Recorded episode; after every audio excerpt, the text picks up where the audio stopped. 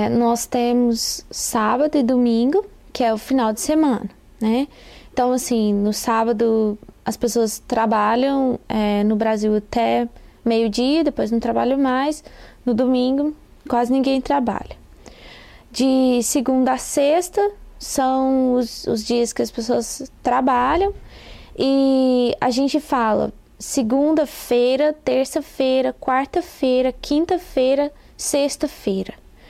Mas quando a pessoa está falando, conversando, assim, a pessoa não, não fala é, segunda-feira eu vou encontrar com você. Fala, ah, segunda a gente se vê. Ou terça, não, não precisa falar segunda-feira, sexta-feira, quarta-feira.